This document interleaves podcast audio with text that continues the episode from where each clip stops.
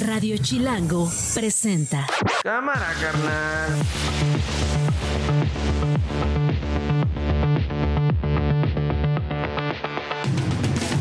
Es miércoles. Miércoles 15 de noviembre, una de la tarde. Soy Nacho Lozano y esto no es un noticiero. Así suena el mediodía. No es cierto lo que ellos están manejando. Y sería una vergüenza dejar a esta justicia que emita un juicio que no es correcto y que yo creo la mayoría no lo cree.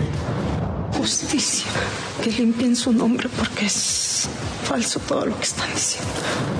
No puede ser la segunda fuerza, ni la tercera fuerza, ni la cuarta fuerza, porque Morena es una sola fuerza. Entonces, qué bueno que él decidió quedarse en Morena. En Morena están prohibidas las corrientes o están prohibidas las cuotas. Imagínate si entramos un esquema de cuotas y cuates, sería la destrucción de nuestro movimiento. Buenos días, amigas y amigos chilangos. Un cafecito antes de salir para el registro. Vamos con todo por la Ciudad de México. La ciudad es de quien la trabaja. Le informo, eh, senadora presidenta, que ha sido aprobada por esta Comisión de Justicia la renuncia del ministro Arturo Saldívar. Allá ustedes, porque esconde la decencia debajo de la toga y ahora la esconderá debajo de un chaleco guinda. Esto no es un noticiero. Bueno, Muchos temas, muchos temas de los cuales eh, vamos a comentar hoy, particularmente temas que se están generando desde la Cámara Alta, desde el Senado de la República. Y voy a comenzar a platicar, a eh, aclarar, a explorar estos, estos asuntos con la senadora de Movimiento Ciudadano, Patricia Mercado, que está con nosotros. Patricia, ¿cómo estás? Qué gusto saludarte. Igualmente, Nacho. Buenas tardes. Oye, decía yo muchas cosas desde el Senado. Eh, comienzo con eh, una publicación que tú haces en X. Eh, relacionado con la, el caso del magistrado Ociel Baena. Desde el Senado exigimos a la Fiscalía de Aguascalientes que en lugar de dar versiones apresuradas en el caso del magistrado y su pareja, investigue bajo perspectiva de diversidad sexual y agote líneas de investigación como un posible crimen de odio. Preguntarte, eh, Patricia, senadora, ¿qué es investigar bajo perspectiva de diversidad sexual?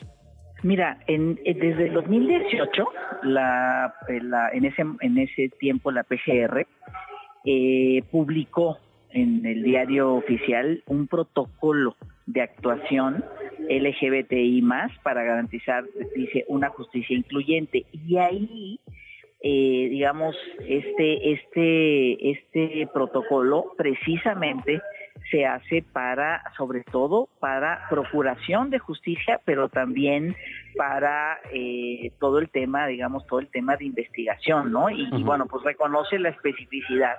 Entonces, eh, lo que plantea con este protocolo, digamos, los principios con los cuales se debe ver cuando sucede una una un acto de violencia como el, el pues el digamos la muerte no de Ociel Baena para no llamarle asesinato porque no tenemos por qué dar nosotros una una versión no correcto. Entonces esto se tiene se tiene que hacer con un con un enfoque con un enfoque que eh, digamos que que vea la diferencia no eh, que sea especializado con todo el contexto, todo el contexto que rodea, digamos que rodea a este, a este, a este hecho. Que en el caso del magistrado podría ser, Patricia, eh, la diferencia, su identidad sexual, su activismo, el contexto, a lo mejor sus amenazas por su identidad sexual eh, y, y la protección que había pedido. ¿Eso podría jugar, digamos, dentro de una investigación bajo perspectiva de diversidad sexual?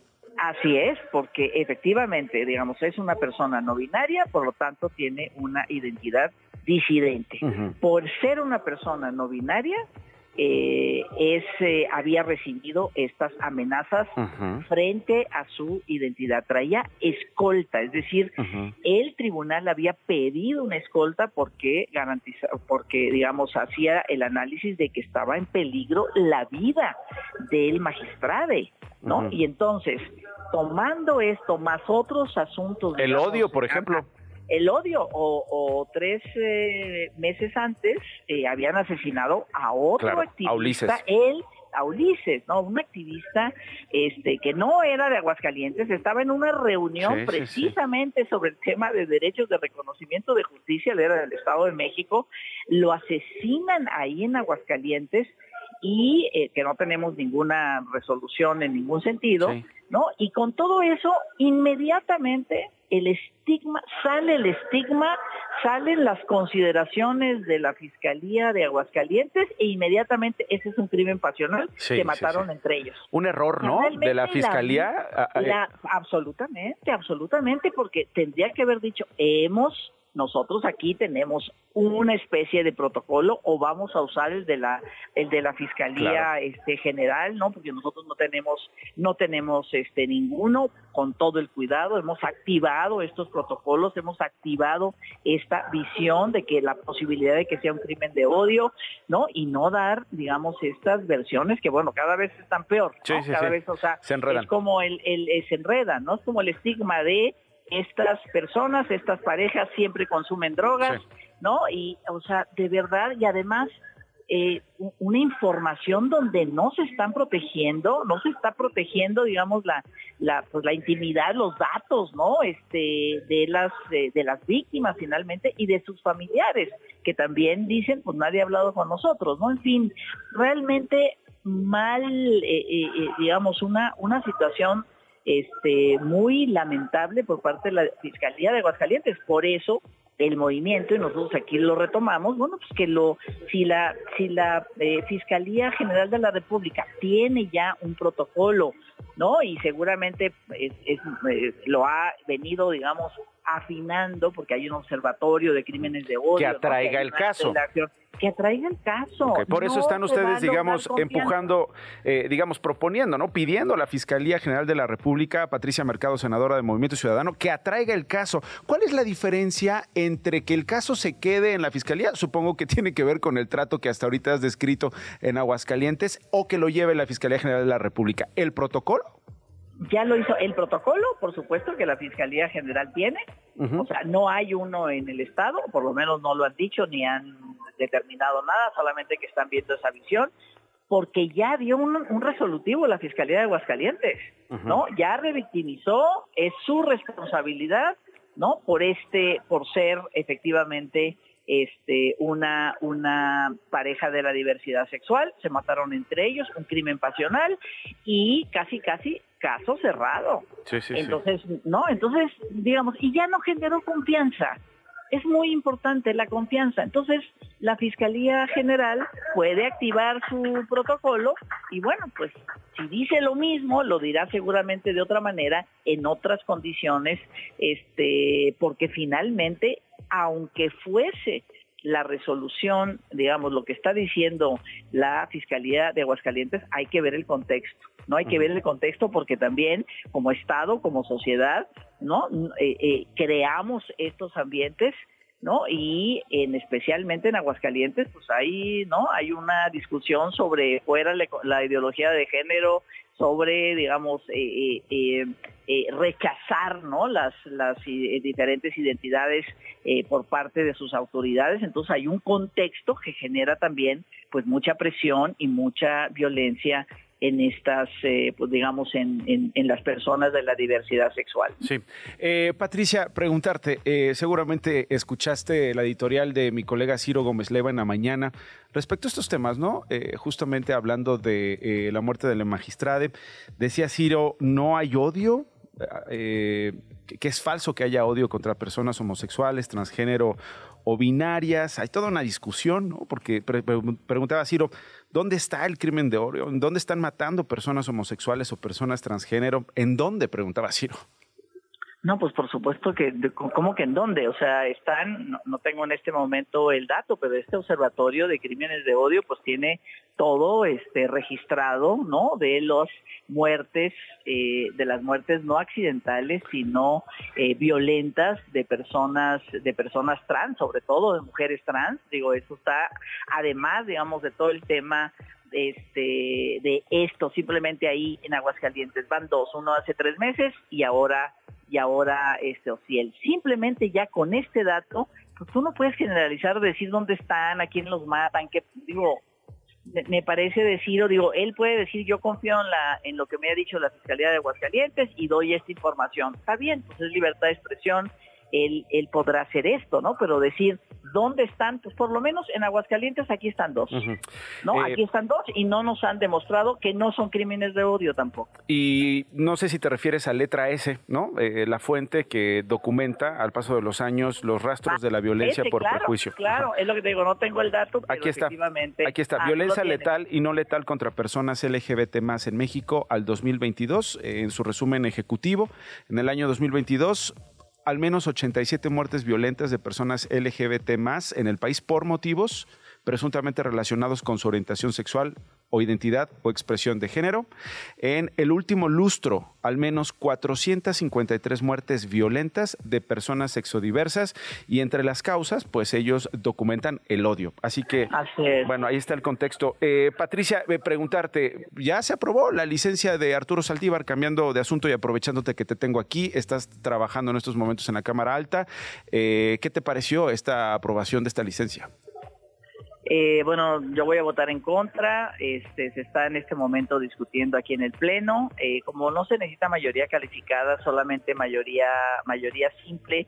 Y bueno, pues también hay un antecedente, ¿no? Aquí en el Senado, cuando sí votamos a favor de eh, la licencia Medina Mora, que tampoco hubo ninguna explicación del tema de la gravedad, ¿no? Entonces también nosotros traemos ahí, traemos arrastrando esta pues esta, yo creo que mala decisión que tomamos, ¿no? De, de, de sí votar a favor de, de la licencia de Medina Mora cuando no había ninguna explicación de las causas graves, pues ahora en este, en este caso sí me parece que, pues me parece un manoseo muy, muy feo en el Poder Judicial, ¿no? Yo, yo le tengo de ver el respeto al, al ministro Saldívar, ha sido uno de los que ha digamos, los que nos ha eh, posibilitado eh, avanzar, ¿no? Avanzar en, derechos y libertades y, esto ha sido muy importante en su trabajo. Yo quisiera que se quedara para que siguiera con esa mirada y que además estoy segura que cuando, cuando llegaran el tema de la, de, la de la eh, digamos abolición de los de los fideicomisos pues él iba a votar en contra porque porque esto no puede ser, ¿no? Se violan derechos de trabajadores. Ah, bueno, pues ya le ahorraron, ya le ahorraron ese trabajo. Exactamente. No, ya no Yo va a tener que... Hubiera sido muy importante Pues y sí. muy responsable de su parte haber estado para salvar al Poder Ejecutivo de medidas que no son convenientes. Oye, ¿Y no hay, este no hay sanción, Patricia? Porque finalmente en estos días en que él anuncia que eh, se va, eh, que la causa grave, eh, pues haya como que titubea a la hora de explicar. Es muy ambiguo Arturo Saldívar al explicar esa causa grave por la cual se separa de la Suprema Corte, pero aparece con un aspirante presidencial, pero parece que hace trabajo político. ¿No califica para una sanción? Pues mira, este, no, no lo sé especialmente. Eh, la ley dice que durante dos años no, no puedes, no puedes esto, no, no puedes tener ningún puesto, no puedes, pero bueno, pues finalmente no es un puesto el que tiene. A mí más que un tipo de, o sea, que un tema de sanción, me parece un tema, un tema de llevar, digamos, al poder judicial al manoseo político Mm. y eso es lo que me parece que no Habría que evitar, ¿no? a la- Pues sí. habría que evitarlo Finalmente, ahora sí, último minuto, te juro que ya te dejo en paz. Es que presentaste una propuesta sobre salario base para mujeres deportistas. Hoy vamos a hablar de este tema, en esto no es un noticiero, eh, particularmente de futbolistas eh, en México. Eh, a grandes rasgos, Patricia, ¿qué es lo que estás proponiendo? Mira, la, la propuesta que son varias iniciativas es eh, un salario base igual. No es un salario igual, ¿no? Sino un salario base igual.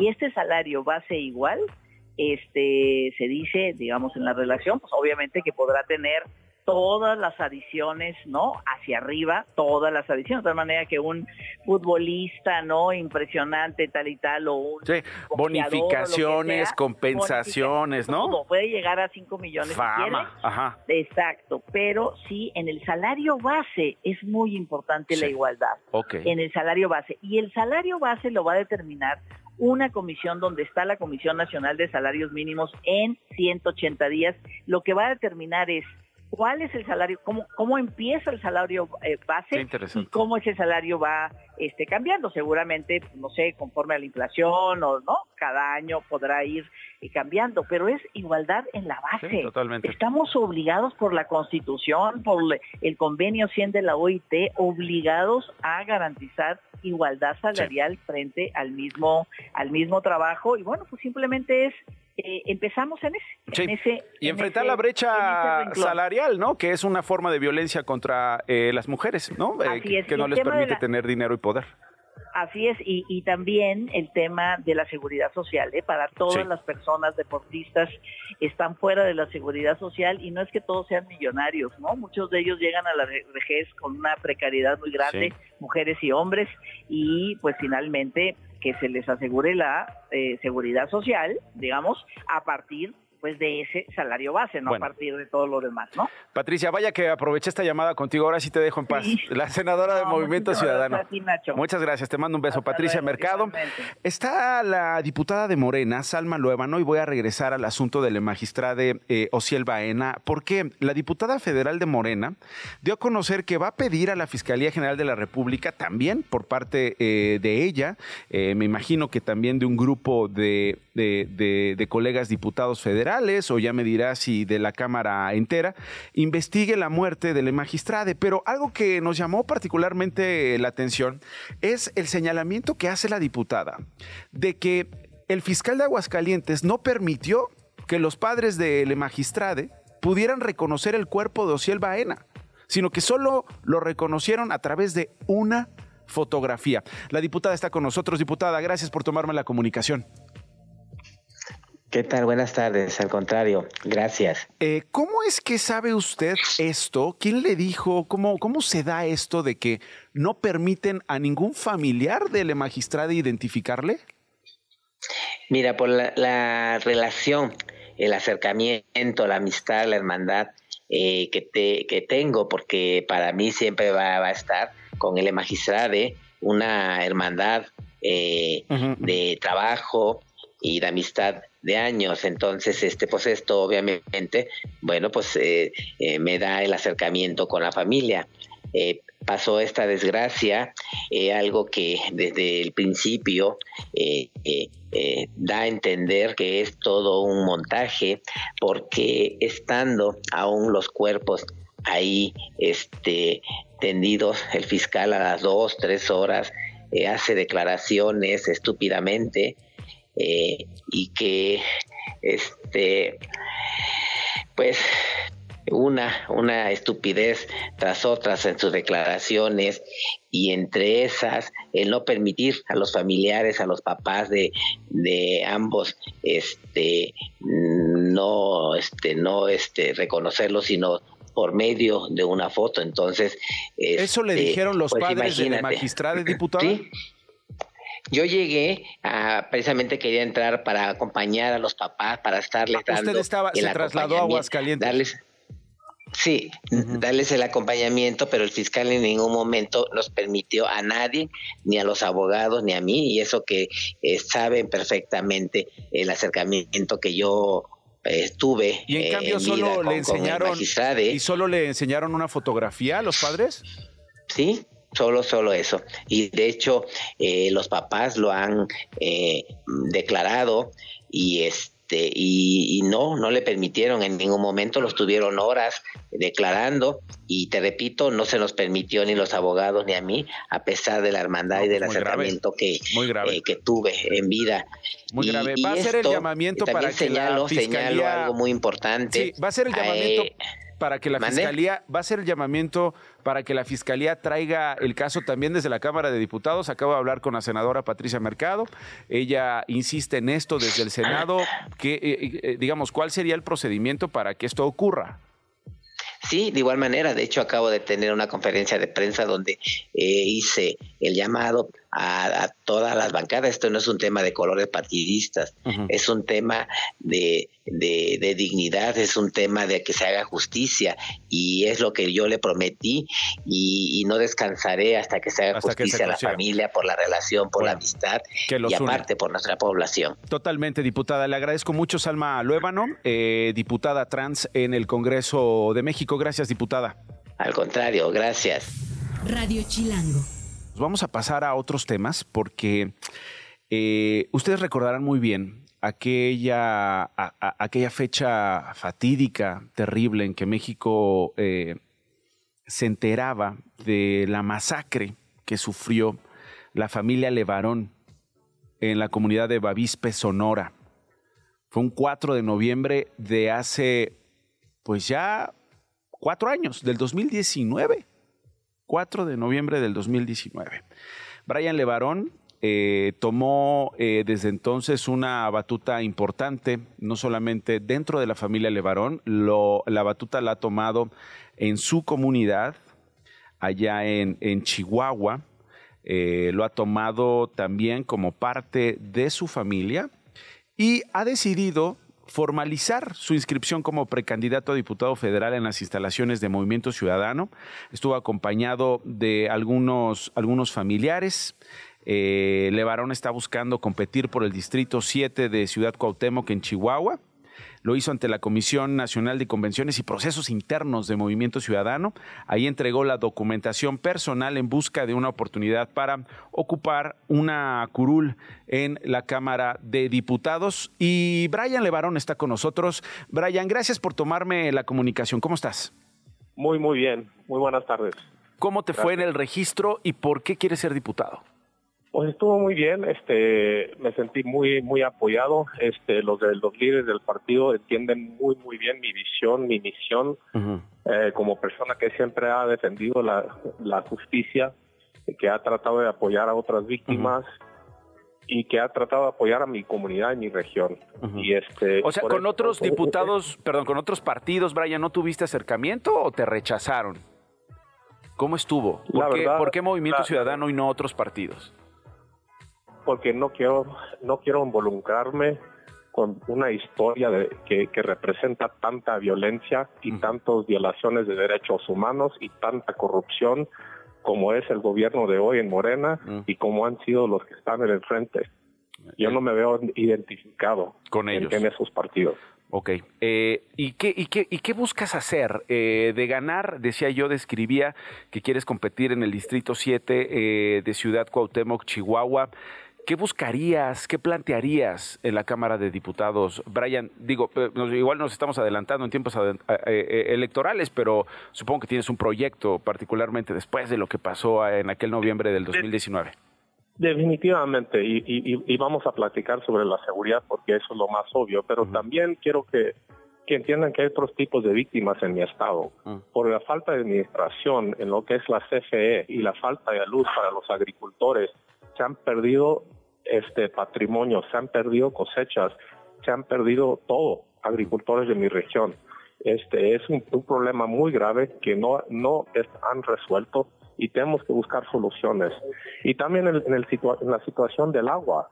la, la, la, respuesta que viene Morena a darnos en Chihuahua es, oye, hacemos lo que siempre hacemos, vamos a robar de Pedro para regalar a Pablo, vamos a robar de los agricultores para que tengan los, los, los ciudadanos que nos dan todos los votos no, no buscan la tecnología, la ciencia de cómo hacer que ganen las, dos partes. Y sí hay tecnología, sí existen soluciones y yo estoy para proponer esos tipos de soluciones para defender al campo. Muy bien, Brian, pues obviamente seguridad seguridad eh, que estará en la discusión. Lo ha estado desde el 2019 y antes. Conozco muy bien a varios integrantes de tu familia que han estado haciendo activismo desde diversas trincheras, incluso eh, pues viviendo en carne propia, eh, denunciando un día y el otro también el asunto de las violencias y sobre todo la impunidad en esta región, pero apropiándose también del dolor de otras víctimas en el país. Queríamos conocer por qué tomaste esta decisión, por qué en estas condiciones. Así que si te parece bien, Brian, seguiremos hablando en los próximos meses. Gracias. Siempre, claro que sí. Muchas gracias. Gracias. Estás escuchando Esto no es un noticiero con Nacho Lozano. Las noticias de una. Glo Hernández en Fine Corto con lo más importante. Buenos días, buenas tardes, buenas noches, buenas desveladas, Glo. Ahorita me cuentas por qué vienes desveladita. Buenas tardes, Nacho. Claudia Sheinbaum expresó su satisfacción porque Marcelo Ebrard permanezca en Morena, aunque afirmó que en el partido no hay segundas fuerzas, pues son solo un movimiento. Escuchemos. No puede ser la segunda fuerza, ni la tercera fuerza, ni la cuarta fuerza, porque Morena es una sola fuerza. Entonces, qué bueno que él decidió quedarse en Morena. El senador del PRD en la Cámara de Diputados, Luis Cházaro, se registró este miércoles para participar en la contienda opositora por la jefatura de gobierno de la Ciudad de México. Es el único que competirá por este partido. Así lo anunció en la mañana con un cafecito. Buenos días, amigas y amigos chilangos. Un cafecito antes de salir para el registro. Vamos con todo por la Ciudad de México. La ciudad es de quien la trabaja. La Comisión de Justicia del Senado aprobó ayer la renuncia de Arturo Saldívar como ministro de la Suprema Corte. El tema se discute en el Pleno en la sesión de hoy. El senador Germán Martínez lanzó una dura crítica al ministro. Escuchemos. Allá ustedes y su asesor. Allá ustedes y su asesor que está a favor del derecho al uso libre de la cannabis y no le hacen caso. Allá ustedes porque también se disfrazó de juez imparcial. Allá ustedes porque disfraza una causa grave de un deseo personal. Allá ustedes porque esconde la decencia debajo de la toga y ahora la esconderá debajo de un chaleco guinda. Duro, Germán Martínez, dura también este Patricia Mercado, ¿eh? al describir Sí, hace, escuché. unos, hace unos minutos a el ministro eh, Arturo Saldívar. La virtual candidata presidencial de la alianza opositora Xochil Gálvez solicitó licencia para separarse de su escaño en el Senado por tiempo indefinido. Ayer dejó la Comisión de Asuntos Indígenas que presidía sin un solo pendiente. Su licencia entraría en vigor el próximo lunes 20 de noviembre. El exdiputado Saúl Huerta fue sentenciado a tres años y cuatro meses de prisión y además a saldar un pago de 18.960 pesos tras agredir sexualmente a dos menores de edad. Todavía tiene pendiente un segundo proceso que todavía no inicia. Esto no es un noticiero.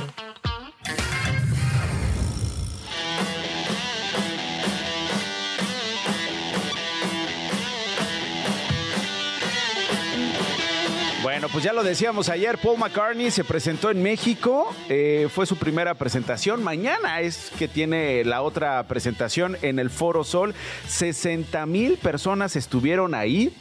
Y, y de repente y yo me burlaba en la mañana. Joana Piró está con nosotros, eh, como cada miércoles, ¿cómo estás? Yo. Y no te vayas, Glo, quédate. Este, es más, Ana Lilia Pérez ya también está aquí en la mesa. Quédate aquí con nosotros. No sé si eres fan de Paul McCartney. Claro. ¿Eres fan? ¿Quién no ¿Fuiste al es? concierto? No. Ah, bueno. Lamentablemente. Oye, mira, imagínate que están en el concierto, así pasa la de las chelas, chelas, chelas, chelas, pues porque solo en México, ¿no? Está tocando Paul McCartney, pasa el de, la de las chelas, y de repente decía yo una mañana, este, hay un compa con unas, con unas rastas que no te deja ver. Y dices, ahora, ¿y este? A ver, que se quite el de las rastas. A ver, échale cerveza al de las rastas, ¿no? Porque si quieres quitar a alguien, le echas cerveza. O sea, ¿sí o no? O sea, si quieres quitar, le avientan el vaso. Y en una de esas voltea de las rastas y mira quién es. Lenny Kravitz, que estaba en el concierto de Paul McCartney. ¿Qué es esto, Joana? O sea, pero es que además eh, no puedes no ver a Lenny Kravitz. Es muy. Todo el mundo sabe cómo se ve Lenny Sí, o Kravitz. sea, no es que, no es que llevara gorra. No se confunde y no, con para- absolutamente nadie. Bueno, Es sí me Lenny acompañó mi novio, evidentemente. ¿Lo viste? Ah, sí. ¿Lo viste? Ay, sí, cámara. Ay, si yo lo llevé, dice Se me hace- Ay, Iba de incógnito. Ha de ser tan imponente ver a Lenny Kravitz que no le dices nada. O sea, le puedes decir a mucha gente como me puede tomar una foto, pero si ves a Lenny Kravitz te quedas callado. O- o sea, ese- pudo, haber estado viendo el concierto desde el escenario, ¿no? O en un lugar más privado y dijo, no, entre la banda. Él pudo haber estado en una parte donde, ¿te acuerdas que tú y yo estuvimos en alguno? Este, hay una como cosita privadita arriba del Allá arriba, escenario cuando vimos a los Queens A los Queens of the Stone Age, que estuvimos Stone con Age, ellos. sí. Ahí, ahí, pero pues, a ver, la mejor forma de ver un concierto, y él lo ha de saber, Es es, allá abajo. Abajo la consola, enfrente, en medio. Abajo la consola, O sea, la consola, enfrente, de la consola. En el área general, eh, ajá. Front and center. Así se ve. Entonces, ¿Estuvo bueno? ahí Estuvo estuvo. padrísimo. Creo que se consagra Paul McCartney como el mejor de las mejores bandas, se aventó casi tres horas, 81 años y se para mejor que yo, o sea, Pues sí. de cualquier silla, eh, toca impresionante, el bajo por supuesto, además yo creo que es el bajista ahorita vivo más famoso del mundo y zurdo, por cierto. Además hecho su buen este homenaje a Jimi Hendrix también. Ah, bueno, pues sí, Jimi Hendrix, tu santo. Sí, este, El sí. santo de tu devoción, El santo de mi devoción, donde en mi casa tengo un altar a Jimi Hendrix. Muy bien. ¿Tú lo conoces bien? Sí. Y Oye, Nacho, dato curioso, eh, su baterista es el sobrino de Johnny Laboriel. Y es Ah. buenísimo. Ah, mira, Sí, sí. pues qué buena onda, qué buena onda. Pues felicidades, eh, felicidades a todos los que fueron a disfrutarlo, que además se llevaron la sorpresa de encontrarse a Lenny Kravitz. Que voy a decir una cosa, no es tan sorprendente encontrarlo en un concierto así, particularmente en la Ciudad de México. Viene muy seguido. Cuando estuvo Sí. dando una serie de conciertos, Sí. fue a un gimnasio de la Juárez donde se estaba hospedando. Entonces imagínate, Ana Lilia, que eh, el amigo de un amigo, literal, que trabaja con nosotros en, en el noticiero en la mañana, llega y me dice, mira Nacho, el copa va a hacer ejercicio a las 6 de la mañana. Y dice, ah, mira ese ridículo, viene disfrazado de Lenny Kravitz. Viene disfrazado de Lenny Kravitz. Era Lenny Kravitz. Lenny Kravitz. Que pagó un día de gimnasio. Qué padre. Pues porque bien disciplinado. Por eso tiene el cuerpo que tiene, ni más ni menos. Sí, por eso tiene el cuerpo que tiene. Y pues a lo mejor para él ha de ser también padre estar dándose vueltas en la Ciudad de México y Pues convivir sí. con gente normal. Y te digo, ya ese nivel de artista es tan imponente que muchas veces ya ni siquiera le dices nada. La neta, le haces. Hola. ¿Cómo estás? Hola, Lenny. Hola, ¿cómo estás? Yo sí, sí le, yo sí le fanearía, la neta. Pues sí, yo también. O sea, porque tengo sus discos desde que tengo memoria. Particularmente el Are You Gonna Go My Way. Y sería como de. Bueno. Gracias. Gracias. Bueno, más adelante regresamos contigo, Joana Pirot, con Es el correcto. álbum de la semana. Gracias, Glo. Una Gracias. de la tarde con 34 minutos. Ya decía, está con nosotros la periodista, autora de Hijos del Neoliberalismo, Ana Lilia Pérez. Ana Lilia, gracias por estar con nosotros. ¿Cómo estás? Hola Nacho, gracias. Me alegra saludarte. Ah, igualmente a mí, imagínate tenerte aquí en la cabina, tenerte aquí en el estudio. ¿Cómo estás y cómo es que llegas a los hijos del neoliberalismo, Ana Lilia? Pues eh, este es un libro como mis otros eh, títulos, eh, producto de investigación periodística de muchos años. Y bueno, en este libro eh, se exponen los, la manera en la que se, se hicieron varios de los saqueos más escandalosos que hemos tenido en el país por parte de la clase política que permanece impune, Nacho. Eh, hay un caso que, que se revela acá, por ejemplo, de todo el saqueo en las plataformas petroleras, como... Que es eh, uno de los temas de investigación en tu uno carrera periodística. Que, ya traigo desde hace tiempo Sí, sí. investigando, pero acá se revela cómo eh, hubo periodos en que todos los días había eh, plataformas que estaban siendo desvalijadas en, en alta mar. Está también eh, el tipo de derroches que, y que se hacían en los pinos. Eh, está muy puntualmente documentado el, el dinero, cómo se gastaba, las tranzas que hacía el Estado Mayor Presidencial también. Está el, pues todos esos fiestones que, que se hacían también en esa que fue residencia presidencial por muchos años. Decías tú una clase política que por años no solamente ha operado eh, en, este, en estos esquemas delincuenciales, sino que además ha disfrutado, ha tenido el privilegio de ciertas élites que es la impunidad. Eh, han, han repartido parte del saqueo, Ana Lilia, ¿quiénes se han beneficiado? ¿El actual régimen se ha beneficiado o ha sido cómplice de estas clases políticas que por años siguen polulando eh, y siguen financiando y siguen eh, influyendo? Pues mira, una de las eh, cuestiones que yo considero positivas de, de- en esta propuesta de gobierno fue el quitar privilegios, porque era un, las prebendas, privilegios, en, existía esa clase dorada, esa es una realidad y en este libro se, se explica cómo se fue operando y el tipo de beneficios que tenían. Hay aquí expuestas nóminas de funcionarios públicos, digamos, de un mediano nivel, que a veces se les depositaban catorcenalmente más de medio millón de pesos. O sea, para un país que tienes eh, con, con una eh, gran parte de la población en pobreza, pues resulta completamente eh, irreal, ¿no? Eso se quita, se quita parte de, algunos privilegios, pero a mí me parece que ha habido impunidad en delitos de cuello blanco sobre todo. Está aquí otra vez el caso de Emilio Lozoya, que si bien, eh, bueno, se le tiene en un reclusorio enfrentando un proceso, pero han sido muy lentos los casos de procesamiento. Tenemos una fiscalía que no ha dado los resultados que se esperaban. ¿Qué parece que ha pactado? Pues eh, todo parece eh, que, que, que se van pactando esos casos que quedan más en lo mediático, desafortunadamente, y que no se hace justicia. Ese es uno de los grandes pendientes, me parece. Está el caso de las fiscalías autónomas. Tú recordarás ese caso del fiscal al que apodaban el diablo. Mm, Sí, ¿cómo no? Que está hoy en, En la Estados cárcel. Unidos. Así es, en la Detenido, cárcel. eh, fiscal en Edgar el Pacífico, eh, en Nayarit. En Nayarit, el compadre de- del gobernador Sandoval. Aquí se cuenta eh, su historia de las empresas que él creó, porque él también tenía sus empresas. Se cuenta cómo operaba este fiscal que reconoce que está vinculado con grupos del crimen organizado, que ahora tiene un proceso eh, en curso, que fue uno de los testigos, por cierto, del proceso contra Genaro García Luna. Se, detalla también el caso de García Luna como contratista, una empresa que él crea con su esposa y que recibieron contratos por adjudicación directa. ¿Y qué pasó con esos contratos? Las irregularidades que hubo. Están la- las, las facturas de lo que se le pagó, están eh, los recibos de pago también de las pensiones que tenían los expresidentes. Es decir, todos lo- los tópicos que están aquí en el libro están eh, documentados. Documentados. Hay, hay accesos a videos que se están refiriendo también. Eh, la- las ventajas de la maravilla de la tecnología. Cuando yo escribí mi primer libro no imaginaba que ahora teníamos acceso a esto, a que el lector pueda tener, se le habla de cierta reunión, de eh, ciertos derroches, cómo ocurrían y ahora puede verlos eh, gracias a- a- a la tecnología. Estamos conversando con Ana Lilia Pérez de este libro que se llama Hijos del Neoliberalismo, editado por Grijalbo de Random House. El neoliberalismo, Ana Lilia, es corruptor, es eh, consecuencia de un proceso de corrupción, depende el caso.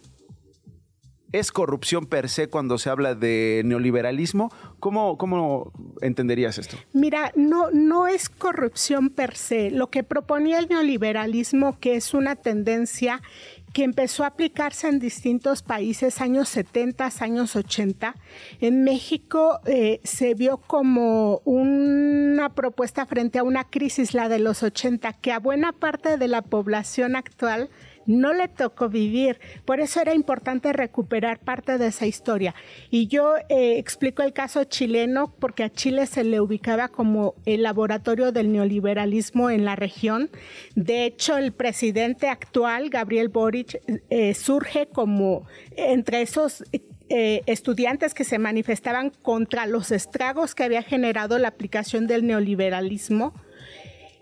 Y en México también eh, comienza eh, como el qué hacer, se decía, se va a modernizar el Estado, se em- empieza esa oleada de privatizaciones de las empresas públicas, había más de mil empresas que fueron privatizadas de distintos sectores, pero lo que ocurrió en el caso mexicano, a diferencia de otros países, y lo planteo así porque revisé lo que ocurrió en esos otros países, es que aquí el factor corrupción por parte de quienes lo aplicaron recrudeció los estragos, es decir, una clase política y en la función pública que usando la bandera también del neoliberalismo o usando la fachada del neoliberalismo, lo que hicieron fue, fueron mecanismos donde eh, se crearon todas esas estrategias para la corrupción.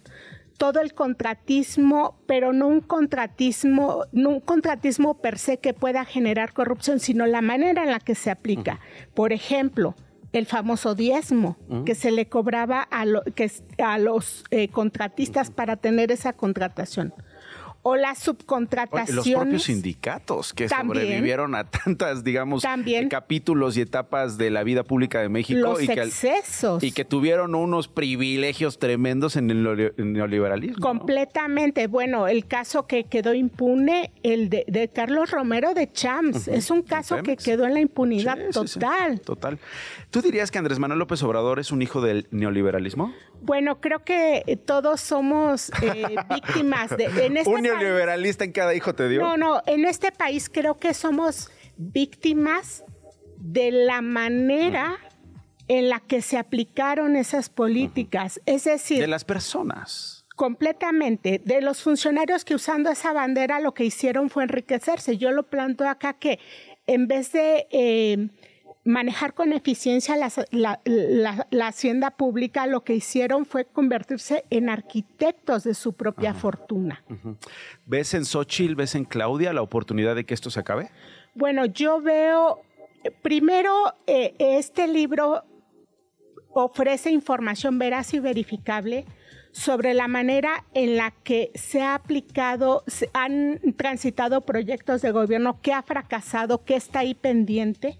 Ojalá y lo lean. El, el gran tema de, de la corrupción y la impunidad son temas ahí pendientes y casos que deben seguirse combatiendo.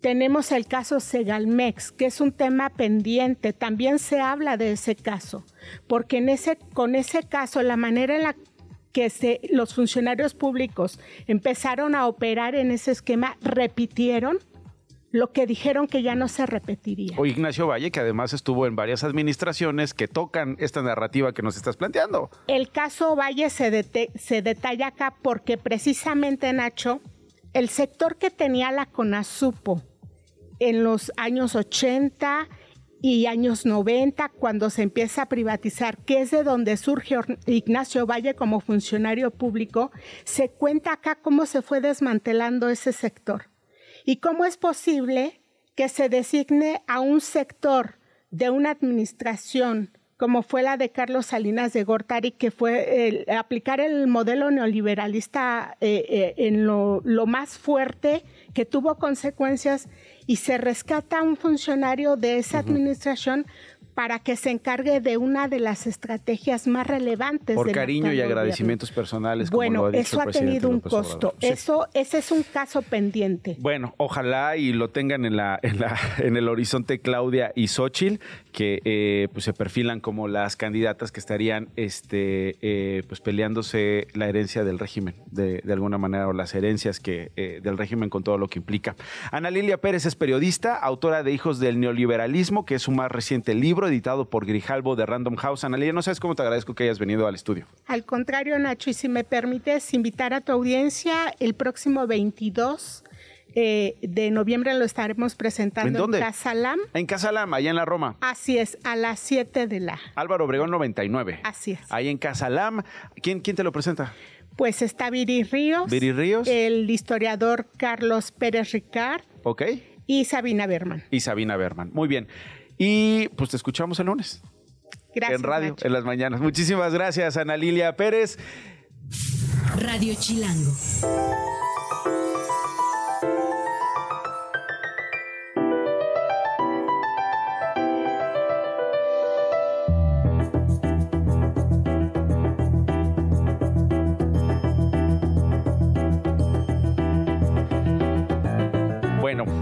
A darle a este tema interesantísimo. La ex auxiliar técnica del Necaxa femenil, Rosa Hernández, denunció a través de sus redes sociales al actual director técnico del equipo, Jorge Gómez. ¿Por qué? Por comentarios ofensivos, dice Hernández, y tener actitudes machistas en contra de las jugadoras, así como de las trabajadoras del club. ¿Qué es lo que posteó Rosa Hernández, ex auxiliar técnica del Necaxa femenil? Lo siguiente. Un aplauso, esto lo dice con ironía, para el flamante caballero Jorge Isaac Gómez.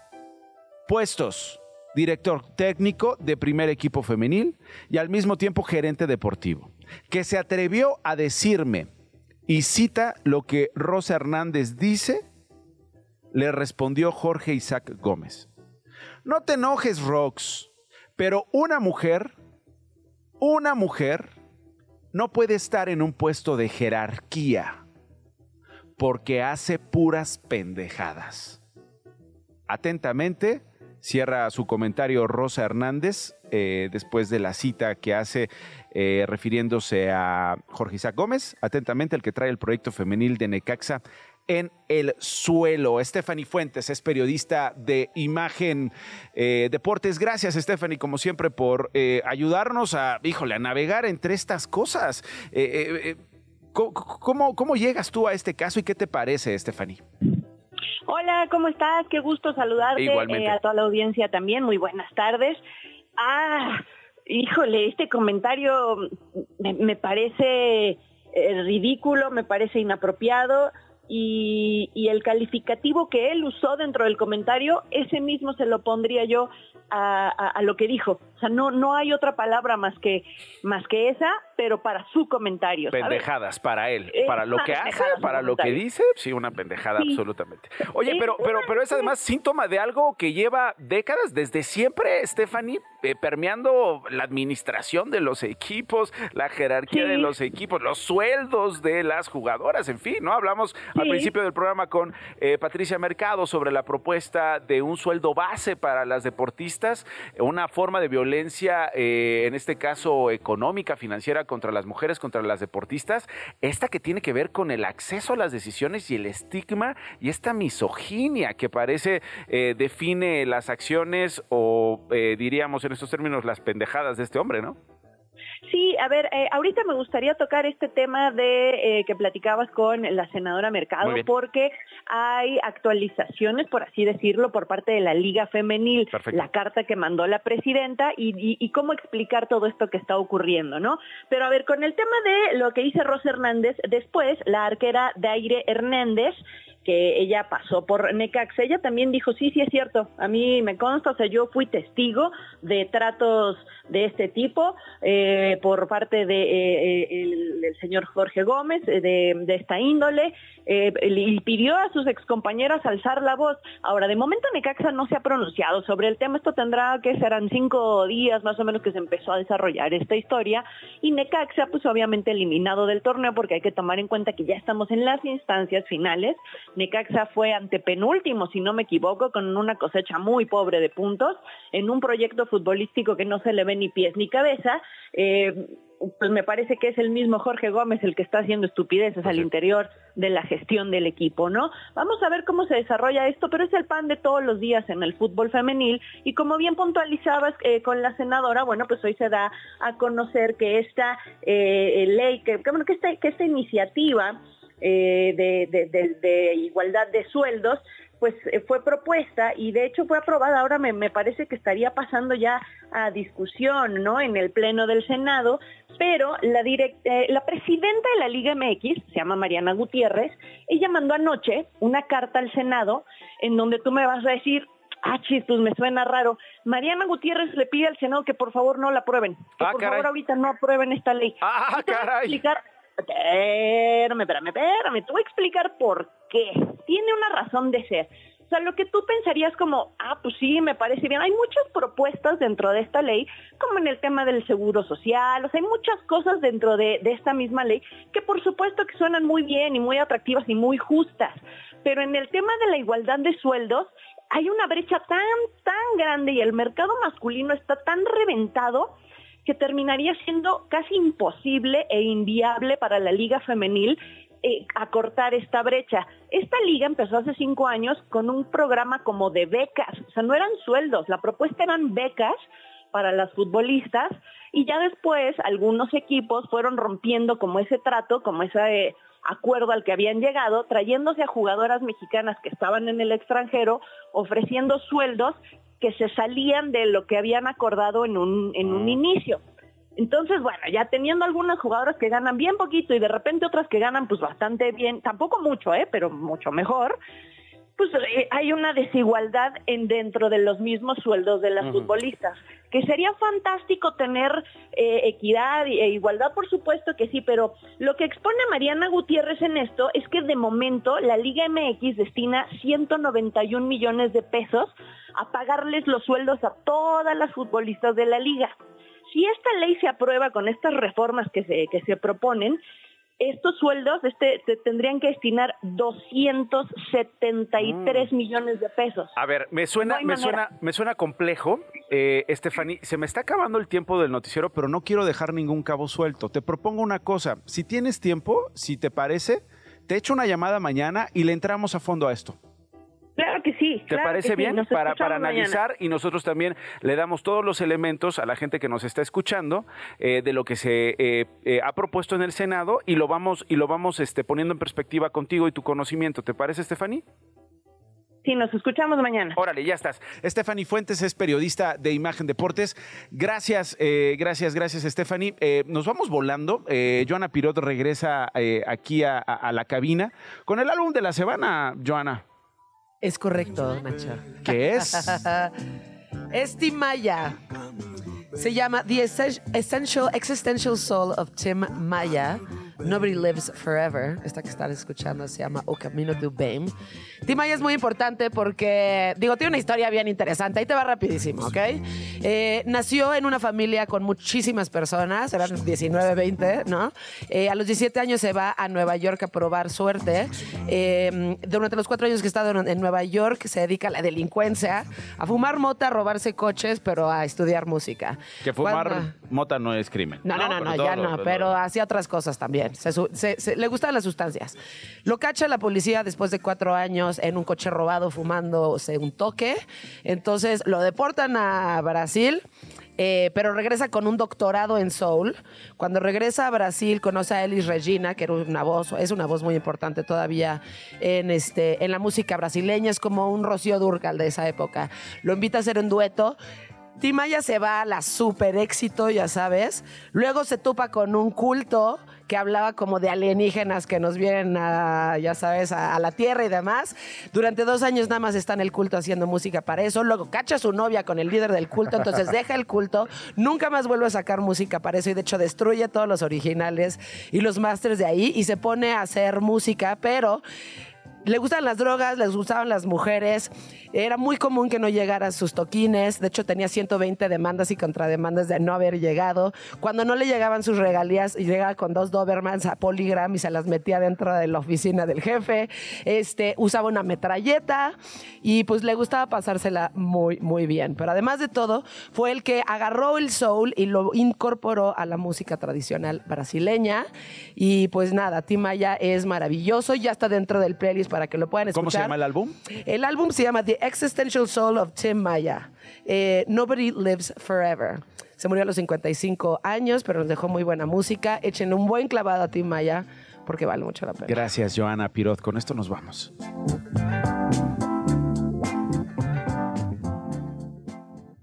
Esto fue Esto no es un noticiero con Nacho Lozano, una producción de Radio Chilango. Escucha un nuevo episodio de lunes a viernes en tu plataforma de podcast favorita. Radio Chilango, la radio que... Viene, viene, ¿eh?